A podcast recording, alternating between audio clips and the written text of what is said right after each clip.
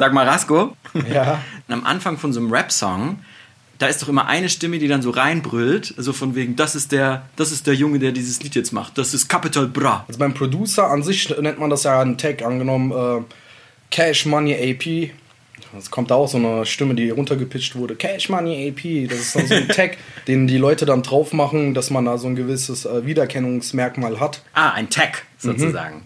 Okay, Genau. kannst du mir, mir Alman Kartoffel sozusagen, kannst du mir einmal zeigen, wie man Rasko Le Flair richtig ankündigt? Genau, also am besten äh, stehst du da so ein bisschen aufrecht, so. Bisschen, Okay, genau, Moment. Bisschen, bisschen, bisschen stabil.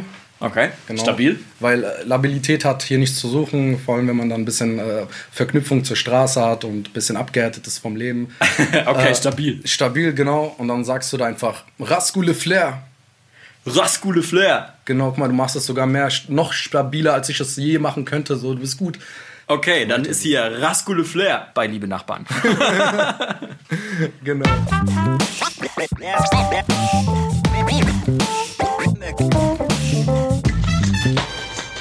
Liebe Nachbarn, der Podcast von Wir sind Mainz und das Ding. Ja, gute liebe Nachbarn, schön, dass ihr diese Folge wieder gefunden habt. Ich treffe mich heute mit Rasko, mit Rasko Le Flair, das habt ihr ja gerade schon im Intro gehört. Und Rasko habe ich kennengelernt, tatsächlich über Instagram dieses Mal.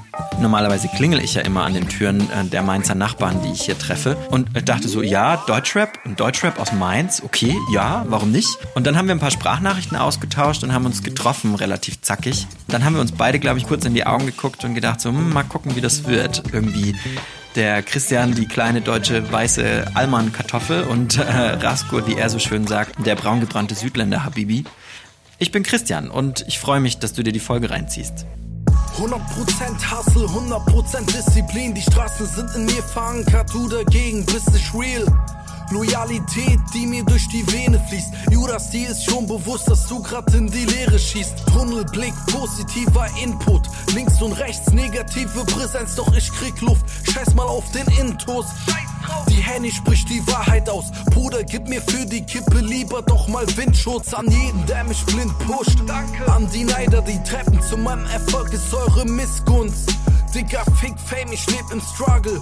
Ich lass sie quasseln, mach mein Geld, verewige mich selbst, so wie Nipsey Hussle. Sie fragen nur, wieso ich ständig weiter spit, denn ich weiß, wenn ich gehe, endet die Scheiße hier als Meisterstück. Meisterstück. Denn das hier ist das Produkt meiner harten Zeit, ich setz alles auf eine Karte, da mir gar nichts bleibt. Nichts bleibt, alles vergeht, alles im Leben ist vergänglich. Das Einzige, was bleibt, sind Taten. Taten, die uns als Mensch beschreiben. Taten, die unseren Charakter definieren. Deshalb lass Positives verbreiten. Es ist egal, wo du herkommst. Wichtig ist nur, wo du hin willst. Digga, ich geh all in. Ich will ballen. Yeah. Ja, gute Rasko. Servus. Es ist egal, wo du herkommst, wichtig ist, wo du hin willst. Das ist die Line aus, dem, aus deinem neuesten Track, Rasko. Genau. Im, Im März ist der rausgekommen. All In heißt der, heißt der Track. Genau. Ähm, wo kommst du her, Rasko, und wo willst du hin? Komme ursprünglich aus Nordirak, Slemani. Ich bin Kurde. Und mein Vater hat den Weg auf sich genommen, kam nach Europa, hat ein Jahr gebraucht. Damals gab es kein One-Way-Ticket, ganz easy. Mein Vater hat bewiesen, dass es egal ist, wo man herkommt, dass man es trotzdem schaffen kann. Wichtig ist nur, wenn man, an- dass man an sich glaubt. Und ähm, ich bin auf Großes hinaus. Ich möchte alle meine Träume verwirklichen. Ich will mit meiner Musik einiges erzählen. Ich will einen positiven Einfluss auf die Menschheit haben. Und darauf bin ich hinaus. Raskule Flair. Ja, und damit hallo auch an euch, gute liebe Nachbarn. Ich sitze hier bei Rasko Le Flair, äh, bei ihm im Studio, äh, was gleichzeitig seine Wohnung ist. Und wir waren gerade hier draußen auf dem Balkon schon, haben runter auf den Hauptbahnhof geguckt. Denn äh, die Wohnung ist direkt am Hauptbahnhof, ist mega geil, es ist mega schönes Wetter gerade. Ähm, hast du einen Lieblingsort in Mainz? Äh, den Zollhafen. Ja? Den Zollhafen. Den, den neu hochgezogenen, die Luxusbauten da? Ja, also damals, als ich da gechillt habe, war da alles heruntergekommen und da damals gab es da nicht diese Luxus, äh, Luxus äh, und diese Luxusumgebung gab es da damals noch nicht. Damals, wo ich da gechillt habe, war da alles, mm, war alles flach, war alles Baustelle. Wir haben da uns immer versammelt mit den Jungs, haben ein bisschen getrunken, haben gechillt, haben über das Leben philosophiert. Und haben uns gegenseitig gestärkt und gepusht. Wie ist das jetzt? Der Zollhafen hat sich ja krass verändert, ne? Also bist du da immer noch gerne? Auf jeden Fall, auf jeden Fall. Also dieser Luxus, dieser, die Umgebung ist ja ziemlich ähm, schön geworden, ist nicht mehr das gleiche, wie es mal war, aber wir verbinden halt sehr viele Erinnerungen mit der Location und deswegen bin ich dennoch gerne dort. Ich habe mich auch mit den ganzen Leuten, die dort wohnen, angefreundet. Und äh, wenn es dann mal heißt, ey, mach mal die Mucke ein bisschen leiser, dann machen wir die auch leise. und sind da auf jeden Fall äh, kooperativ. Dieser Podcast heißt ja Liebe Nachbarn. Jetzt sind wir hier in so einem Mietshaus, sitzen wir hier bei dir in der Einzimmerwohnung und wir gucken auf den Hauptbahnhof von deinem mhm. Balkon aus. Mhm. Es sind, glaube ich, relativ viele Wohnungen hier. Ne? Mhm. mhm. Ähm, kennst du deine Nachbarn? Hast du mit denen was zu tun? Ich kenne auf jeden Fall einige, die hier im Haus leben. Jetzt, äh, also ich verbringe jetzt nicht Privatzeit mit denen, aber dieses, hey, alles klar bei dir, wie geht's dir? Das ist da jetzt den, den wir vorhin gesehen haben, den habe ich nicht gekannt. Ich weiß auch nicht, ob das ein Nachbar ist, weil ich habe den zum ersten Mal gesehen. Mhm. Aber ansonsten jetzt, äh, das Handyladen unten, der Özkan, mhm. ein älterer Mann, den bringe ich manchmal Obst vorbei, einfach so als Geste, er ist ein bisschen älter und gibt dem eine Orange oder eine Banane und sagt dann, ja, hier schenke ich dir, weißt du. Aber an sich kenne ich da schon einige.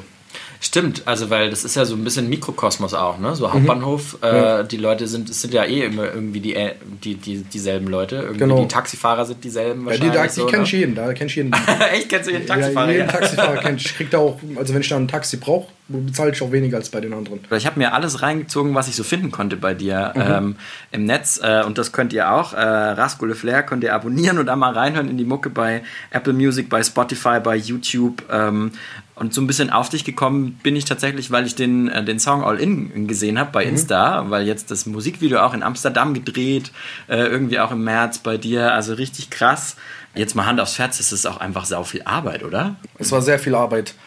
Du musst verstehen, wir haben einen Kameramann, der in Wien lebt. Mhm. Und der Bruder an dieser Stelle, Professor W, schöne Grüße, der managt das Ganze, was LeFlair angeht. Er hat ein Auge auf die Finanzen, ein Auge auf Social Media, er, er plant alles.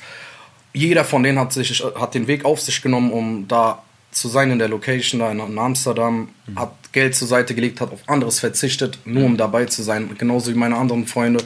Da kam ein Kollege aus Bremerhaven, der andere kam aus, aus, äh, aus Duisburg der andere kam aus, aus England, kam der extra angeflogen und wir waren dann halt eine Gruppe. Dann hatte ich hier den Jermaine aus, äh, aus, aus meiner Umgebung, war dabei. Also ich habe da quasi den ganzen Sommer habe ich wirklich durchgehasselt, nur damit ich mir, sage ich mal, dieses Video finanzieren kann, inklusive hier dieses Studio, was du hier gerade siehst. Mhm. Ich habe es mit Herz gemacht und wenn, wenn ich persönlich nicht da 100% reinstecke, wer dann? Mhm. Oft ist es so, man hört sich einen Track an, der geht dann zwei Minuten oder drei Minuten und man denkt, ja, okay, mal der zwei, drei Minuten da was vor sich gerappt, da ist auch viel Arbeit drin. Die Aufnahme braucht auch sehr viel Arbeit. Ich meine, man hört sich an und denkt, ja, coole Line, ne? ja, genau, genau, genau. Es kann, nichts kommt von heute auf morgen. Mhm. Und ich steigere mich mit der Zeit. Das war auch damals so, als ich 14, 15 war. Jeder hat mich ausgelacht. Ey, hör mal auf zu rappen, du nervst. Ey, der eine ist zum Klassenlehrer gegangen und meinte, ey, morgen früh der Rasko rappt hier rum und geht mir auf die Nerven. Die haben meine, äh, meinen Vater zur Schule gerufen, weil ich da gerappt habe. Und genau die waren es im Nachhinein, die mir dann geschrieben haben, als ich auf Instagram ein bisschen aktiver wurde. Genau die waren es, die mir dann geschrieben haben, als ich Songs auf Spotify hatte. Wie kam es auf Spotify? Ui, was hast du in Amsterdam gemacht? Was für ein Video? Ui, lass mal treffen. Ey, lass mal Nummern tauschen. Der Zug ist abgefahren. Mhm. Christian, der Zug ist abgefahren. Weißt du, klar, ich bin menschlich, bin ich ein korrekter Mensch, ich habe ein großes Herz. Das heißt, diese Leute waren so ein bisschen, erst haben sie dich klein gemacht und danach haben sie dich irgendwie bewundert, sozusagen. Genau, genau. Mhm. Und wenn man dann so rückblickend guckt, Durchhaltevermögen hat mich zu dem gemacht, was ich heute bin. Ich habe darauf geschissen. Mhm. Sorry, wenn ich das so ausdrücke. Ich habe keinen Acht drauf gegeben. Mhm. Ich habe es einfach gemacht. Und ich bin besser geworden mit der Zeit. Mhm. Und das kann ich auch jedem ans Herz legen. Einfach nicht so auf, auf das Äußere zu achten. So um, um dich herum sind immer Leute, die, denen irgendwas nicht gefällt an dir. Mhm. Einfach machen. Jetzt hast du ja schon gesagt, es geht, also ich merke schon, es geht auch super viel von deiner Freizeit sozusagen dafür drauf, weil du brennst dafür. Das mhm. ist irgendwie das, wo, was dir am Herzen liegt, was mhm. irgendwie dich auch so ein bisschen antreibt. Mhm. Was machst, erzähl erst mal, was machst du eigentlich sonst noch so, wenn du jetzt nicht gerade Musik machst? wenn ich nicht so Musik mache, äh, da bin ich zwischen, ab und zu mal arbeite ich im Kiosk. Abgesehen vom Kiosk treibe ich ab und zu mal auch Sport. Ich bin jetzt wieder auf Diät. Ich habe mir jetzt wieder ein paar Sachen vorgenommen. nach meiner, ich habe mich mal am Rücken verletzt gehabt während der Massenphase und dann habe ich äh, deutlich zugenommen. Und ähm, jetzt ist auch der Fokus auf Sport. Ansonsten treffe ich mich auch mit Freunden, mhm. aber das ist halt eher dezent. Mein Fokus liegt eher darauf, meine Musik zu machen und wenn ich dann die Zeit nicht in die Musik reinstecke, dann ist eher der Fokus darauf, irgendwie äh, zu hasseln, um weiterzukommen, was die Musik betrifft. Diät ist das richtige Wort. Wir sitzen hier nämlich und Rasko trinkt hier Eistee, Eistee ohne Zucker und ich habe mir äh, den Litchi-Nektar äh, geschnappt. den trinke ich hier aus der Dose, was quasi purer Zucker ist. Ich glaube, das ist ganz geil. Jetzt hast du es schon angesprochen. Also du bist auch unten in diesem City-Kiosk direkt am Hauptbahnhof. Also- was machst du da? Ähm, Im City Kiosk bin ich da als Verkäufer tätig. Ich äh, leite dann quasi den Kiosk, wenn der Chef nicht da ist. Ich habe dann so meine Zeiten. Meiner Meinung nach, deshalb das ist so, so, so ein Spruch von mir. Ich sage so, ey, guck mal, wir leben von dem Kiosk, deswegen müssen wir dem Kiosk auch Leben geben. Jetzt sind wir schon ein bisschen, jetzt wird schon ein bisschen deep. Jetzt sind wir schon ein bisschen eingestiegen in, in, ja, in sozusagen deine Vergangenheit, wenn man jetzt mal so will. Wie kamt ihr hierher? Erzähl noch mal ein bisschen. Also, ähm, 98 kam mein Vater hierher. Ich war dann zwei Jahre alt, meine Schwester war da noch nicht geboren. Während mein Vater auf dem Weg hierher war, war meine Mom schwanger mit meiner Schwester im Bauch, die wir dann im Nachhinein bei meiner Oma gelassen haben, weil es finanziell nicht gereicht hat, um uns alle drei nach Deutschland zu holen. Nur mich und meine Mutter. Ach krass. Okay. Genau. Mein Vater hatte da auch einen schweren Weg hinter sich. Der ist vom Irak aus in die Türkei, von der Türkei, Türkei aus mit der Fähre nach Griechenland, dann in einem LKW nach, äh, nach äh, Italien. Und äh, da, das war auf jeden Fall alles ein Umweg für uns. Das ga, da gab es kein One-Way-Ticket. Einfach hin, ja, in Irak einsteigen, in Slemani und in Frankfurt aussteigen und das war's, wie es heutzutage möglich ist. Das gab es nicht. Mein Vater hat den harten Weg genommen und hat sich hier was aufgebaut. Uns geht's allen gut. Wir sind alle deutsch auf dem Papier, wir sind Deutsche mit Migrationshintergrund. Krass, wenn du es jetzt gerade so erzählst, es hätte aber auch irgendwie gestern sein können, ne? Diese Stories hört man jetzt eigentlich nochmal so richtig Genau, krass, genau. Ne? Also das, was, was man heute hört, habe ich damals erlebt. Mein, meine Mutter hat mir das letztes Jahr gesagt, als wir im Irak waren und meinte, ey, guck mal, damals, als wir nach Deutschland kamen, kamen wir auch durch Umwege nach Deutschland. Die hat mir Schlafmittel in, mein, in meine Milch getan, damit ich nicht weine, damit wir nicht auffliegen. Mein, meine Mutter, mein Vater, meine ganze Familie, wir haben alle einen harten Weg auf uns genommen, um hierher zu kommen. Die einzigen, die es besser hatten, waren meine zwei Brüder, die sind hier geboren. Im Vinzenz Krankenhaus. genau. Die haben es nicht mehr so erlebt. Genau, sozusagen, die ja. haben es nicht mehr so erlebt. Ja, ja. Und was meinst du mit dem Schlafmittel? Also als ihr auf dem Weg hierher wart sozusagen? Ach krass. Genau, als wir auf dem Weg hierher waren, wir, sind ja durch, wir wurden quasi in LKWs gebunkert, um über die Grenze zu kommen, illegal natürlich. Und als Kind weint man ja, das ist ja normal. Klar. Ja. Das kann man sich einfach nicht erlauben. Dann geht man ja nur mal sicher. So meine Mutter meinte, ja, sie hat geweint, als sie mir da Schlafmittel mein Getränk gemacht hat. Aber im Nachhinein hat sie das ja für uns gemacht. Genauso wie mein Vater. Und das schätze ich immer noch. Vom Herzen und bin dankbar. Reden die da beide noch so drüber? Mein, mein, mein Vater ist ein sehr selbstbewusster Mann und auch ein Vorbild für mich. Er erzählt immer, der sagt, ey, ich habe sechs Monate in der Türkei gearbeitet, ich habe in einer Zuckerfabrik gearbeitet. Und wir aus dem, aus dem Osten, wir sind ja auch behaart am Körper und so. Und er erzählt dann halt so, dass er dann geschwitzt hat und dieses Zucker dann an seinen Haaren war und die hatten nicht mal Wasser gehabt, um sich im Nachhinein zu duschen. Und mussten dann mit diesem verklebten Zucker an deren Haare einschlafen. Und er erzählt halt immer stolz da, darüber, dass er, dass er den Weg auf sich genommen hat und dass sich das gelohnt hat für uns. Dass wir alle unseren Pass hatten. Ich, ja, ich war ja auch zwischendurch mal wieder im Irak, fünf Jahre. Und die verdrängen das keineswegs. Ja, krass, ey. Keineswegs. Stimmt, das hast du ja schon erzählt. Du warst ja zwischenzeitlich auch nochmal äh, im Irak. Wie kam das denn? Also du warst jetzt, deine Eltern waren hier mit dir. Meine Schwester Ja. war ja noch bei meiner Oma. Ach so, ja, genau. Ach Genau. so, ja, ja. Und die kam dann 2004, kam die dann hierher. Ach krass, es hat also echt nochmal richtig lange gedauert eigentlich. Also meine, meine Schwester hat quasi meine Mutter und meinen Vater erst gesehen, ich glaube, das war im Jahr 2003, als wir da mal wieder Urlaub gemacht hatten und dann hatte die noch ein Jahr warten müssen und dann konnte sie erst wieder hierher und das war auch hart für sie, dass sie Ja. da mit meiner Oma und meinem Onkel dann zusammen groß geworden ist. Ja, krass. Und dann wart ihr hier in Deutschland und dann bist du hier ganz normal auf die Schule gegangen? Genau. Ich war hier auf der Feldbergschule in der Neustadt, neben dem Zollhafen. Ja, genau. Ich glaube, das kommt auch äh, davon, dass ich da so eine gewisse Liebe zum Zollhafen habe. Ja. Mit Sicherheit, wenn ihr da als Teenies die ganze Zeit rumgehangen wart, ne? Genau. So mit 14, 15, 16. Genau. Daraufhin ähm, war ich auf der Friedrich-Ebert-Schule, oh, das war eine Hauptschule.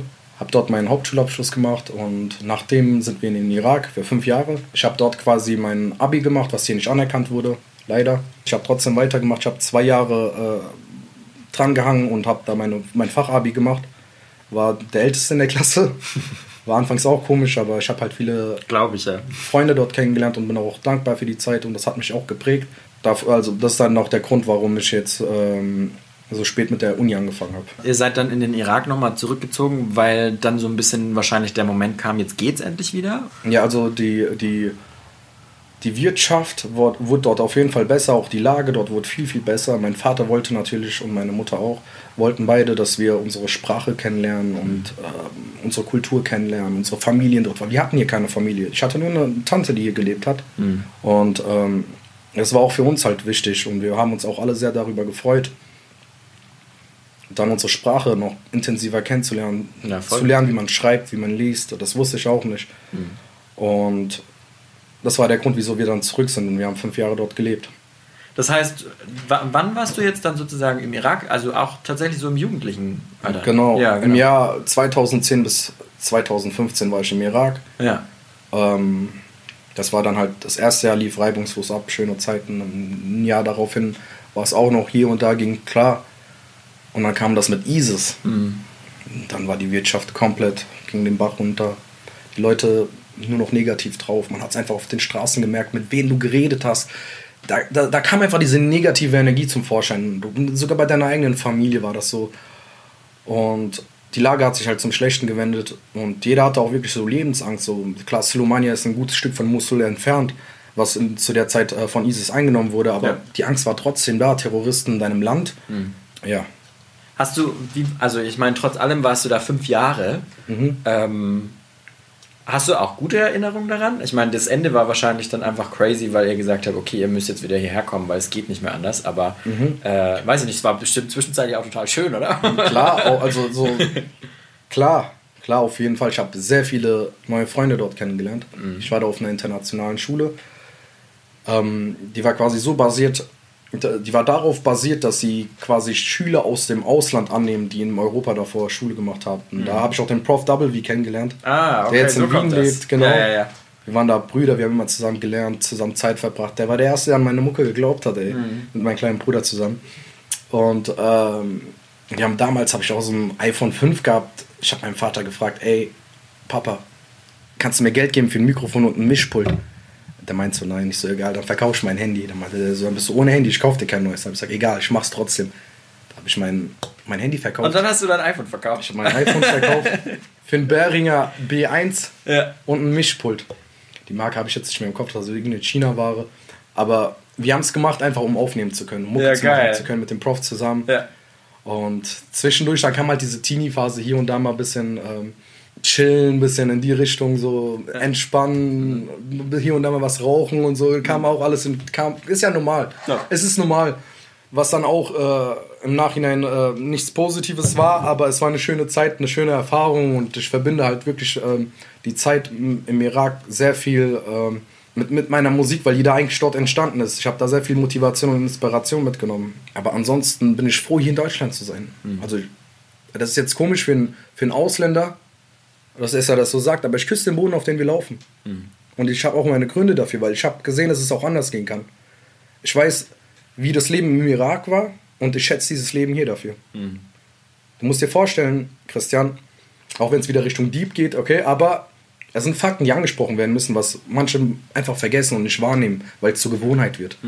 Es gibt Menschen im Irak, die, die sind um 6 Uhr morgens auf dem Bazar und verkaufen Tüten. Am Ende des Tages haben die 5000 Dinar gemacht. Weißt, weißt du, was 5000 Dinar sind? Umgerechnet, das sind vielleicht 3 Euro. Uns geht es einfach zu gut hier in Deutschland und das schätzen wir einfach nicht. Und ich hoffe, ich kann damit Leute animieren, um wach zu werden. Wir haben alles, was wir wollen. Wir sind versichert. Sind wir krank, ey, gehen wir zum Arzt. Deutschland bekannt, medizinische Fortschritte sehr hoch. Das muss man alles schätzen, das haben die anderen nicht. Hat man Probleme mit etwas? Jetzt hier, bestes Beispiel, ich mache meine Uni, ich zahle zwar 293 Euro Semestergebühren, aber die sind nichts dafür, dass ich BAföG bekomme und unterstützt werde auf meinem Weg, Ingenieur zu werden. Das ist, sowas hat, hat man nicht. Das ist wie wenn du als kleines Kind einfach irgendwo in der Stadt bist, was du nicht kennst, wo du allein auf dich alle gestellt bist und keiner hilft dir so. So ist es im Irak. Aber hier kommt jemand, der viel älter ist, der Geld in der Tasche hat, nimmt deine Hand und führt dich durchs Leben, bis du das erzielt hast, was du willst. Schätzt das. An jeden, der das hört, schätzt das. Es klingt so ein bisschen an, wir sind fast beim Thema Politik. Noch nicht so richtig? Noch nicht, noch Noch nicht. nicht so richtig. Aber so in Richtung. Aber wir kratzen so ein bisschen dran. Ja, wir kratzen so ein bisschen Äh, dran. da haben wir noch eine Rubrik. Ich frage Sie, Herr Dr. Kohl, nehmen Sie die Wahl an. Herr Präsident, ich nehme die Wahl an. Ja, Herr Präsident, ich nehme die Wahl an. Kanzler für einen Tag. Du, Angela Merkel, die, die war jetzt super lange da äh, und irgendwann wird diese Stelle frei. Äh, da gibt es eine Stellenausschreibung und Rasco Le Flair könnte sie für einen Tag haben. Zumindest tun wir jetzt mal so in diesem Podcast so. Ähm, Rasko, was würdest du mit einem Tag als Kanzler anfangen? Boah, das ist eine schwere Frage und also ich würde vieles machen, aber ich habe zu wenig Zeit für einen Tag, wäre mir viel zu wenig. Ist kurz, ja. Ist sehr, sehr kurz. Aber das erste, was mir direkt durch den Kopf gehen würde, ist die Jugend unterstützen. Sehr viele Jugendliche sind talentiert, sie sind begabt in einer, in einer gewissen Sache, was leider heutzutage nicht gefördert wird. Man hat Schulfächer, okay?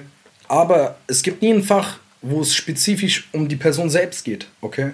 Dann haben wir eine Klasse von 30 Schülern, dann ist einer begabt in Mathe und kommt mit den restlichen Fächern zurecht, aber der Rest, der ist nicht so begabt, okay? Der Rest, der eine ist aber dafür im Boxen begabt. Der eine macht Musik, der andere ist Producer, er macht Beats, interessiert sich für Musik. Dass man halt spezifisch und individuell auf die, auf die, äh, auf die Person eingeht und die dann unterstützt in dem, was sie werden wollen. Jetzt ich zum Beispiel als Musiker, okay, hätte ich damals in der 6., 7. Klasse, hätte, hätte ich da Musikunterricht im Bereich Hip-Hop und, äh, keine Ahnung, Rap, und ich könnte mich darauf, weißt du, ich hätte, ich hätte die Möglichkeit gehabt, wäre ich heute auch ganz woanders. Wir Menschen sind ja individuell. Jeder hat so seine Stärken und seine Schwächen. Und wenn das, worin man gut ist, gefördert wird und gestärkt wird, dann sind wir zu großem fähig. Und genau das fehlt in unserer Gesellschaft, finde ich. Lass uns noch ein bisschen in deine Musik reinhören. Ich habe noch einen Teil aus Lonsdale rausgeholt. Okay. Äh, da hören wir mal kurz rein. Ich schlender durch die Straßen Sweater von Lonsdale. Junkies drücken zwei Gramm in das Longtape. In der Szene wird gefickt. Porntape und ich esse Rapper zum Frühstück. Cornflakes, ja. Rap ist nicht wie in den 90er. Autotune hat es gefickt. Ich bin enttäuscht, Digga. Hater schießen, Undercover-Fotos. Haben ständig Auge auf mich, Ei auf Horus. Dein Wort hat Gewicht, aber deine Stimme nicht. Lass mal deine Storys sein, denn sie stimmen nicht. Alles Schwachsinn. Ich merk, dass Rapper, die mit materiellem rumprallen, mental einfach schwach sind. Du halbes Hemd trägst Kusch. Das einzige Grüne, was ich zu mir nehme, sind Supplements von Sekt Plus. Der Beat ballert, Nexus. Doch schießt du, hab ich nichts zu befürchten. Schreckschuss. Der Junge, der die Welt auf den Kopf stellt. Auf ihn gibt es bald ein Kopfgeld. Der immer zum Block hält, aber trotzdem von den Bullen rennt. Im Sweater von Lonsdale. Ja, im Sweater von Lonsdale. Ja, im Sweater von Lonsdale. Von Mainz bis nach Bombay. Ich habe mir ja echt fast alles reingezogen, äh, was du produziert hast bisher. Äh, habe mir die Texte durchgelesen, habe mir die Lines durchgelesen, habe äh, mich auf den, äh, auf den Song irgendwie eingelassen. Und ich habe in den ganzen Texten kaum, nicht, nicht ausschließlich, aber kaum Frauen, Frauenfeindliches gefunden. Also normalerweise ne, musst du ja so ein bisschen aggressiv, du bist ein Rapper, du musst irgendwie hart drauf sein, du musst Leute irgendwie äh, schlecht machen, du musst ein bisschen gegen die Schwulen haten, du musst ein bisschen die Behinderten haten, du musst ein bisschen Frauen haten und dann bist du ein cooler Rapper. So. Das ist ja so Ja. der, das, das Klischee. Das ich habe kaum was Klischee. gefunden, ehrlich gesagt. Genau. Also darauf lege ich auch nicht so viel Wert, weil das ist irrelevant für mich, so auf äh, gewisse Frauen oder Behinderte oder Schwule zu zählen, weil so, ich muss niemanden runterdrücken, um selber hochzukommen. Weißt du, was ich meine? Ich bleib ich, ich habe mein Mindset, ich habe meine Vorstellung von dem, was ich tue und ich mach's einfach. Und wie ich vorhin schon gesagt habe, entweder du akzeptierst das so oder du akzeptierst das nicht so, weißt du? Ich habe auch viele Leute, die kommen, ey Rasko, guck mal, als Freund, ich feiere dich komplett, ey. Aber Mama, versuch mal so mehr Leute zu dissen, Mama, dies, mach das. Sag ich, ey Bro, guck mal, das geht nicht so. Ich so das, ist, das ist ein Vibe, der entsteht beim, wenn, wenn ich einen Beat aufdrehe und Bock habe, darüber zu schreiben, dann schreibe ich darüber. Ja. So weißt du, ich mache mir da gar keine Grenzen.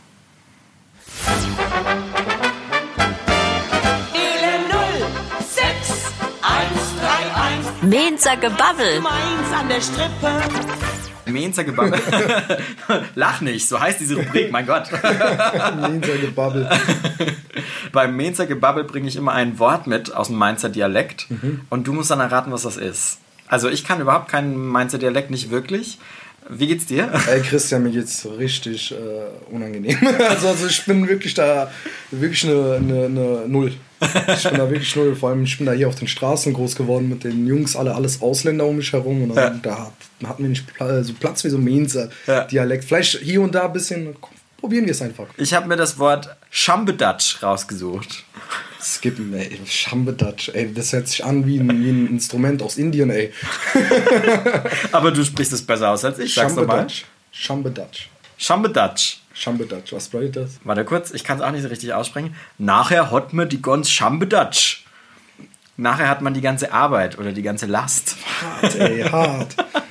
Krass. Du bist nicht so der äh, im Dialekt-Game drin Nein, sozusagen. null, null. Also in der Neustadt hatte ich nur Ausländer um mich, rum, um mich herum und habe nur ausländischen Slang gehabt. Und dann in Laumheim hatte ich Deutsch um mich herum mit ausländischem Slang. Dann konnte ich das nie lernen, weißt du, was ich meine? Ja, ja, ja, genau. So, Wie ist das hier? Also wir haben über Mainzer jetzt eigentlich schon relativ viel geredet. Ich wollte dich schon nochmal fragen, fühlst du dich jetzt hier daheim? Bist du eher in Frankfurt und sagst, Mainz, da wohne ich zwar, aber das ist irgendwie nicht so meins? Oder, oder wie, ist, wie ist es hier? ich liebe Mainz. Also ich muss sagen, mal Mainz hat. Ähm, wir nehmen jetzt den Frühling und den, und den, und den äh, Herbst nehmen wir mal raus, okay? Der, So wie in jeder deutschen Stadt. Genau wie in jeder deutschen Stadt, okay? Im Sommer ist Mainz eine richtig krasse Stadt. Also ich liebe es hier zu sein im Sommer. Wenn du da am Rhein entlang gehst oder Richtung Zollhafen mit den Jungs da an den Treppen, an den Treppen chillst, einfach so deinen Vibe hast, die Zeit genießt, mal ein bisschen Freizeit für dich, auch für den Kopf. Tut gut und ich liebe es hier zu sein. Ich fühle mich sehr, sehr wohl hier in Mainz. Guck mal, ich laufe, ich bin jeden Morgen, ich habe meine Routine, davon habe ich gar nicht erzählt gehabt. Nee. Morgens stehe ich zwei Stunden bevor die Vorlesung anfängt auf. Jeden Tag, egal wann die anfängt, immer zwei Stunden davor, damit ich ein bisschen auf mein Leben klarkomme und mit Fokus in die Vorlesung gehe. Dann laufe ich erstmal zu meinem Kiosk und ähm, ich habe vom, vom Chef, hier an dieser Stelle Shoutout an den Burak, äh, hatte mir. Hallo, Tee- Burak. Hallo Burak. ähm, hatte mir auf jeden Fall, meinte der, solange ich studiere, kriege ich täglich einen äh, Durstlöcher morgens kostenlos. Und dann bin ich gerne bei denen, chillen wir ein bisschen, rauchen ein auf entspannt. Dann eine Stunde bevor die Uni anfängt, komme ich dann nach Hause, mache meinen Laptop bereit, der äh, Psycho Benzo kommt, wir frühstücken was und dann geht's auch los direkt. Ja. Ich fühle mich hier wohl, ich liebe meins über alles. Ähm, wir können, ihr könnt ein bisschen gucken, was Rasko und ich noch bei Instagram treiben, auf dem Account von Wir sind Mainz, wo wir dich überall verlinken. Das heißt, da findet ihr die Mucke auch sofort, äh, wenn ihr da reinguckt oder bei Liebe Nachbarn. Und dann würde ich sagen, vielen Dank dir und Ich danke dir auch, gell? bis nächste Woche. Viel Erfolg dir noch bei den weiteren Kopfgeld. Der immer zum Block hält, aber trotzdem von den Bullen rennt. Im Sweater von Lonsdale. Ja, ja, im Sweater von Lonsdale. Ja, im Sweater von Lonsdale. Von Mainz bis nach Bombay. Ja, im Sweater von Lonsdale. Ja, im Sweater von Lonsdale. Ja, im Sweater von Lonsdale. Von Mainz bis nach Bombay. Ja.